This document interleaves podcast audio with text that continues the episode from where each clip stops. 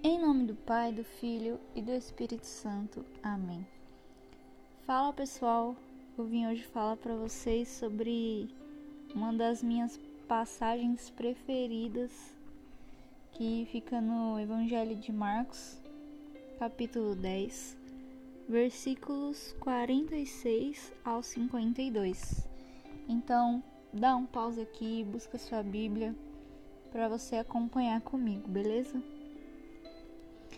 Essa passagem é a passagem do cego Bartimeu. Então, eu vou ler essa passagem e aí a gente vai refletir um pouquinho sobre aquilo que Deus tem para cada um de nós hoje. Chegaram a Jericó. Jesus saiu de Jericó junto com seus discípulos e uma grande multidão. Na beira do caminho havia um cego que se chamava Bartimeu, o filho de Timeu. Estava sentado pedindo esmolas. Quando ouviu dizer que era Jesus Nazareno que estava passando, o cego começou a gritar: Jesus, filho de Davi, tem piedade de mim. Muitos o repreenderam e mandaram que ele ficasse quieto mas ele gritava mais ainda: Filho de Davi, tem piedade de mim. Então Jesus parou e disse: Chamem o cego. Eles chamaram o cego e disseram: Coragem, levante-se, porque Jesus está chamando você. O cego largou o manto, deu um pulo e foi até Jesus. Então Jesus lhe perguntou: O que você quer que eu faça por você? O cego respondeu: Mestre, eu quero ver de novo. Jesus disse: Pode ir, a sua fé curou você. No mesmo instante, o cego começou a ver de novo e seguia Jesus pelo caminho. Palavra da salvação. Glória a vós, Senhor. Então, gente, como eu disse para vocês, essa passagem é uma das minhas preferida, se não for a preferida, eu, eu já tive muitos momentos bons enquanto refletia sobre essa passagem. E se a gente for olhar, é, a gente pode se colocar no lugar desse cego. Ele. que falam que o, que o nome dele era Bartimeu. E ele estava sentado pedindo esmolas. Então, além de cego, ele era mendigo. Ele pedia esmola, morava na rua. Então, imagina como que não era a vida dele, né? Além de ter dificuldade, talvez, para para ir de um lugar até o outro. É, ele não tinha que comer, não tinha dinheiro, não tinha onde morar. Então, a gente já pode imaginar como que era a vida dele, a dificuldade que era a vida desse cego. E, e aqui no versículo 47 fala que quando ouviu dizer que era Jesus que estava passando, ele começou a gritar.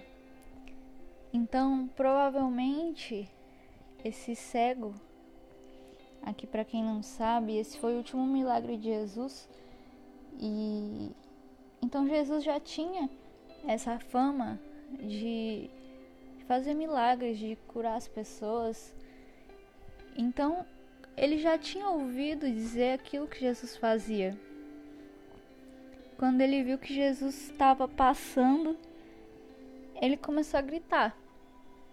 E ele começou a gritar desesperado, chamando Jesus. Ele podia muito bem ter levantados, tentado procurar. Ele podia ter pedido para alguém chamar. Ele podia ter feito várias coisas, mas ele resolveu gritar. E esse gritar para a nossa vida pode trazer muitas coisas que, que, se a gente for olhar bem, é como se ele tivesse feito uma oração. Ele falava assim Jesus, filho de Davi, tem piedade de mim. Então, ele gritou, ele clamou por Jesus, ele clamou pela, pelo milagre. E é isso que a gente tem que levar para nossa vida de que quando a gente quer alguma coisa, algum milagre, alguma cura, a gente precisa gritar. A gente precisa falar para Deus o que a gente quer, o que a gente precisa. E foi isso que ele fez. E aí, logo que ele começou a fazer isso, no versículo 48, muitos o repreenderam e mandaram que ele ficasse quieto. Então imagina, vai, imaginando né, essa cena na sua cabeça, né? Um cara que morava na rua, sentado na beira do caminho. Esse na beira do caminho é, significava que ele já estava sem esperança de nada. Porque o que, que ele ia fazer? Ele morava na rua, ele não tinha dinheiro, ele não enxergava. Então ele ficava lá esperando que as pessoas passassem por ele, ajudassem ele, desse é, esmola. E ele já, provavelmente ele já não tinha esperança de mais nada. Além de, de, de passar frio, passar fome, tomar chuva. Ele não, não tinha facilidade para se locomover, para para ver a, as ele não, não via gente. Ele não enxergava nada. Então ele já estava totalmente sem esperança nenhuma. Quando ele ouviu dizer que Jesus estava passando, provavelmente foi uma luz assim que surgiu no fim do túnel, uma, uma pequena pontinha de esperança que surgiu para ele. Então ele começou a gritar e as pessoas o repreenderam. As pessoas, aqui no versículo 48, o repreenderam e, e mandaram ele ficar quieto.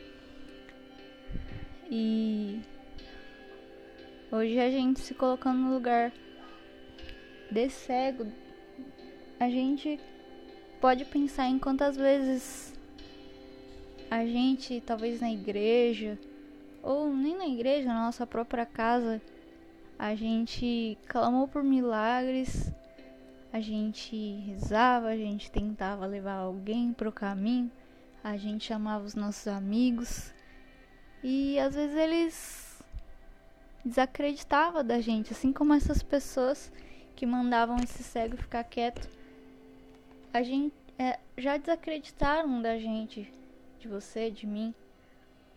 E eu falando isso, talvez você se lembre de alguma situação que pode ter acontecido na sua vida. E como é difícil de você já estar tá quase sem esperança e quando você vê aquela pontinha de esperança ainda vem alguém e fala: "Não, não é assim não vai dar certo, fica quieto aí, fica aí no seu canto. Então imagina para esse cego.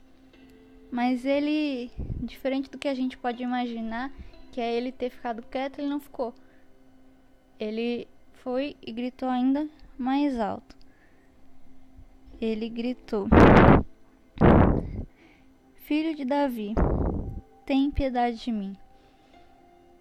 E aqui ele pedia por, por piedade, por compaixão, para que Jesus olhasse para ele. E parecia que Jesus não ouvia. Além das pessoas mandarem ele ficar quieto, ele tinha que gritar cada vez mais alto porque parecia que Jesus não estava escutando. E é o que acontece na nossa vida também. Muitas vezes a gente pede por alguma coisa, a gente fica lá, faz novena, vai na missa, e parece que nada está acontecendo, parece que Deus não está ouvindo o nosso pedido, mas esse cego ele não desistiu. Então Jesus, versículo 49, Jesus parou e disse: Chamem o cego. Eles chamaram o cego e disseram: Coragem, Levante-se, porque Jesus está chamando você. Gente, que bonito isso que falaram para esse cego. Coragem. coragem, é, vence seus medos. Jesus que está chamando, levante-se. E eles poderiam muito bem é, levar o cego. Jesus poderia muito bem ir até onde o cego estava, né? Poxa vida, ele é um cego, vou lá. Não, Jesus pediu para chamar ele. Então ele teve que provar que ele queria mesmo aquela cura. Ele teve que se levantar. E aí fala que o, o cego largou o manto, deu um pulo e foi até Jesus. Então, gente, imagina, o cego é, ele era mendigo, né? Então ele tinha um manto. Muitas vezes a gente pode ver é, os mendigos que tem alguma capa, alguma coisa para proteger, né? Do frio, da chuva. Então, essa capa era algo que ele tinha também que proteger ele. E na mesma hora ele largou. O que que poderia ser essa capa? Poderia ser é, um cobertor, alguma coisa pesada que que tava sobre ele e ele deixou para trás, deixou tudo que ele tinha lá e foi até Jesus. Ele largou esse manto. Ele tomou uma decisão que foi largar a vida dele velha porque ele sabia que Jesus ia curar ele, ia fazer novas coisas na vida dele. E esse manto era justamente aquilo que prendia a vida velha, os, o pecado, a gente pode colocar na nossa vida hoje em dia, que prende a gente a, a seguir Jesus, que, que prende a gente a, a enxergar as maravilhas de Deus para nossa vida. O que, que te prende aí a enxergar as coisas boas que Deus faz. Talvez você é uma pessoa que só reclama da sua vida. Talvez você é uma pessoa que tem medo de tudo, não confia em nada, não confia naquilo que Deus prepara para você. Será que não está na hora de jogar essa capa? Jogar esse manto? Já que você pede tanto por um milagre, alguma cura, já que você pede tanto para Deus curar sua família, já que você pede tanto para você conseguir um bom emprego, para você passar na sua faculdade, para você ter dinheiro para estudar, por que você não deixa a sua vida, sua capa, seu pecado? Talvez essa, essas coisas que, que são o orgulho, que são é, a falta de perdão, a falta de fé, são aquilo que está tampando seus olhos de enxergar o milagre que Jesus tem para sua vida. E aqui esse cego tomou a decisão de largar esse manto, largar essa capa. Ele tomou a decisão de se levantar e até Jesus, porque é fácil da gente pedir, Jesus faz um milagre aqui em mim, é, muda minha vida, muda minha família, tem piedade, tem compaixão. É fácil da gente ficar gritando isso, não é? Mas na hora que Jesus fala, então se levanta, larga a sua vida de vício, de pecado, de orgulho. Larga tudo isso daí e vem aqui. Na hora que Jesus fala isso, pode ter certeza que não é simplesmente a gente pegar, largar, levantar. Não é, precisa de muita fé, muita renúncia. A gente vai ter muito trabalho para largar tudo isso, para que Deus possa finalmente fazer um milagre na nossa vida. E esse cego tava com tanta fé que ele poderia ser curado que ele deu um pulo e foi até Jesus. E aí chega uma parte que eu, eu acho até engraçada essa parte, porque Jesus, no versículo 51, pergunta para ele: O que você quer que eu faça por você? Gente, como que pode Jesus perguntar para um cego para um mendigo o que ele, o que ele quer que faça. O Bartimeu já sabia da fama dele de curar as pessoas, de ressuscitar, de curar os doentes. E aí ele pergunta o que, que o Bartimeu quer que ele faça por ele. A resposta seria a mais óbvia possível, claro. Jesus, eu quero ver, quero enxergar. Mas Jesus, ele não é aquele que, mesmo sabendo da sua cura, daquilo que você precisa, ele não vai fazer isso sem que você fale para ele assim que você deixe claro, porque Jesus ele não faz nada do que a gente não queira. Então é por isso que ele pergunta o que você quer que eu faça por você. Jesus quer que você fale, que você grita. Jesus ele nunca vai ser um intruso na sua vida. Sim, ele conhece seu coração, ele conhece sua mente, ele conhece seus pensamentos, ele sabe de tudo que você precisa. Mas você precisa pedir para ele. Falar, Senhor, preciso que o Senhor restaure a minha família. Eu preciso que o Senhor mude a minha vida de namoro. Eu preciso que o Senhor me ajude a me livrar desses vícios que estão cada vez mais me afastando de ti, que estão me deixando na lama, no pecado. E Jesus quer ouvir de você. Jesus está falando para você agora. O que você quer que eu faça por você? Então, se você acha que, ai, Deus já sabe, Senhor, faz aquilo que o Senhor já sabe. Não, Ele não vai fazer. Você vai ter que falar, você vai ter que pedir, você vai ter que gritar. Você vai ter que gritar. Então, se até hoje, se até agora você acha que Jesus não está te ouvindo, que Jesus não, não, faz aquilo que você está pedindo, que Jesus não faz um milagre, que Jesus faz um milagre na vida de todo mundo, mesmo, menos na sua. Toma coragem, se levanta, grita.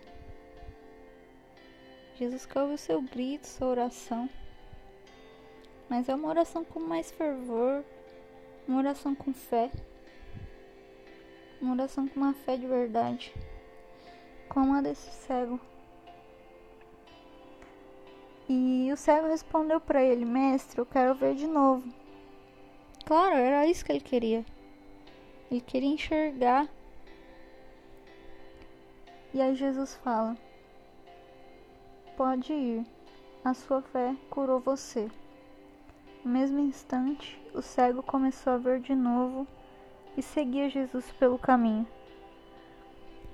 Gente, qual, qual que é assim o ponto maravilhoso dessa passagem? No último versículo. A fé dele curou ele. Mas a, a partir do momento que ele foi curado, ele não simplesmente foi embora e agradeceu, ah, obrigado Jesus, tchau. Não. Ele fez com que o milagre dele o levasse ainda mais perto de Jesus. Ele seguiu Jesus pelo caminho. Antes, quem só ficava na beirada do caminho pedindo dinheiro,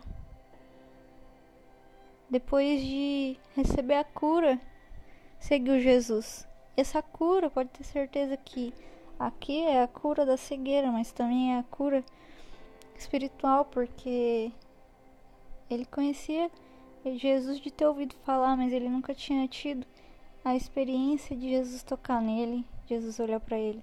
Jesus olhou, Jesus curou. E com esse milagre ele seguiu Jesus. Foi até Jesus que é o verdadeiro caminho, a verdade, a vida. E tem muita gente que depois de receber um milagre esquece Jesus, esquece da, da, da igreja, esquece de rezar de pedir, de agradecer. Na verdade, esquece de pedir, não, esquece de agradecer, né? Porque quando a gente precisa de alguma coisa, a gente lembra muito bem de pedir. Então que que você com essa reflexão pensa na sua cura e grita para Jesus. Grita, não fica achando que Jesus já sabe e ele vai fazer aquilo lá que você tá pensando, não é não. Você vai precisar gritar, você vai precisar ter coragem. Porque se você pede uma coisa, você tem que ter coragem, depois não não adianta a gente ficar pedindo as coisas, pedindo, pedindo, pedindo, se a gente não vai ter coragem de fazer aquilo que Jesus pediu depois. Você vai ter que se levantar e principalmente tirar todo esse peso de cima de você, tirar essa capa, tirar esse manto, deixar para trás sua vida velha, deixar para trás seu pecado, deixar para trás tudo aquilo que te pede, te impede de seguir Jesus. Você sabe qual é o milagre que você precisa na sua vida. Eu sei o milagre que eu preciso na minha vida. Eu sei o que está me cegando. Eu sei o manto que está sobre mim. E você sabe também o que está sobre você e o que está te cegando. Então, que essa reflexão te faça ter força para se levantar para ir até Jesus. Que Deus te abençoe, que Deus te proteja e que você não desista, não fique na beira do caminho, tenha fé e esperança. Que Deus vai olhar para você. Amém? Estivemos reunidos em nome do Pai, do Filho e do Espírito Santo. Amém. Fiquem com Deus.